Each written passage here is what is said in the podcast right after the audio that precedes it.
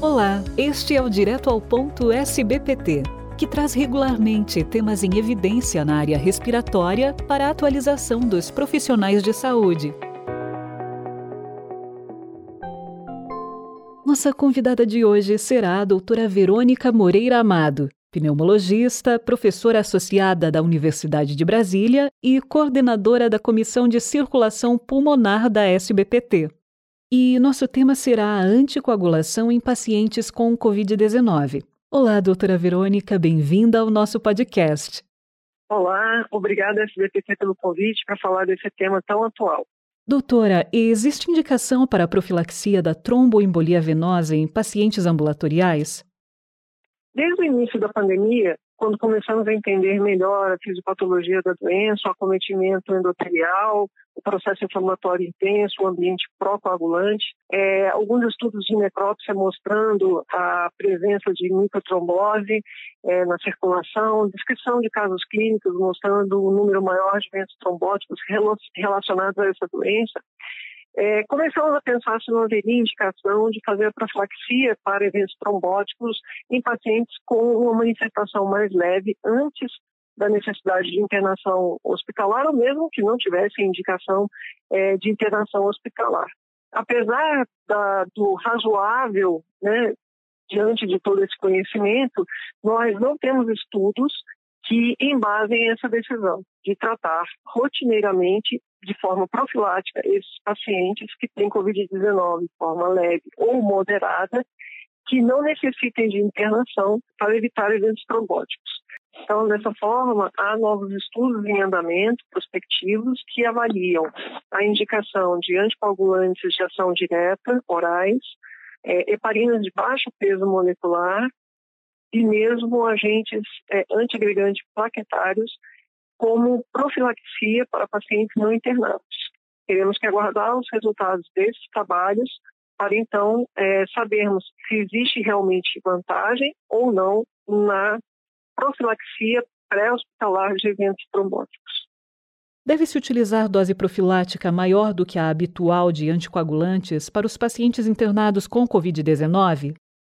Exatamente pelo exposto anteriormente, desse ambiente protrombótico, dessa presença de trombose em circulação e todo esse contexto, aventou-se a possibilidade de que a dose habitual de profilaxia para pacientes internados seria insuficiente em prevenir novos eventos trombóticos, assim como é, uma dose maior poderia trazer benefício em relação aos eventos de microcirculação.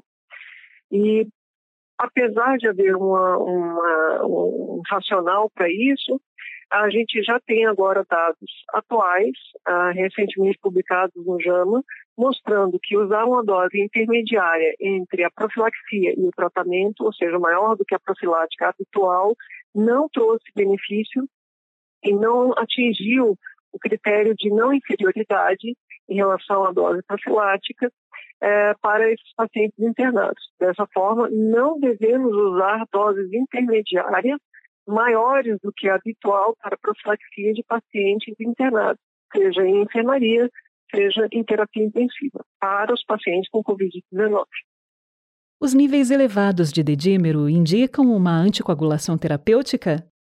Os níveis elevados do dímero, eles indicam esse ambiente protrombótico, é, apontam para o que está ocorrendo em termos de trombose de microcirculação, e desde os primeiros estudos com os casos, de casos clínicos publicados, mostravam que o dímero se correlacionava com o pior prognóstico. Apesar disso, não existe um nível de corte desse, desse exame que nos é, indique a necessidade de anticoagulação terapêutica e que isso vai trazer benefício.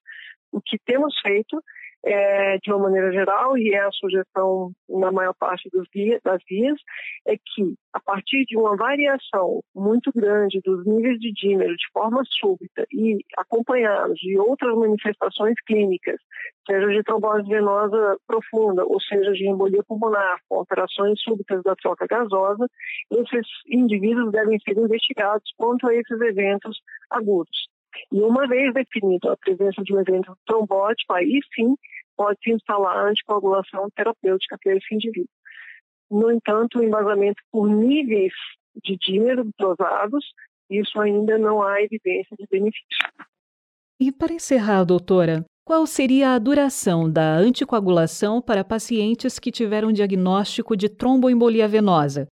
Então, esses pacientes têm tido, têm sido tratados pelas guias internacionais de uma maneira geral como pacientes que tiveram um evento trombótico numa condição de risco e um risco que é passível de ser resolvido e, desaparece do cenário.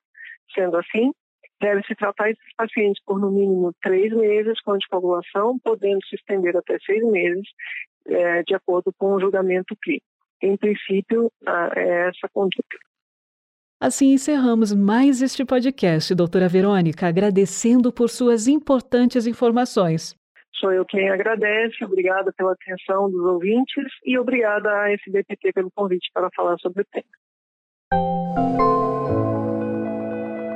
Este foi o Direto ao Ponto, um podcast da SBPT, com o apoio dos laboratórios Axê, Beringer Ingelheim, Glenmark e Vertex, sempre com conhecimentos atualizados para você. Fiquem bem e até a próxima edição.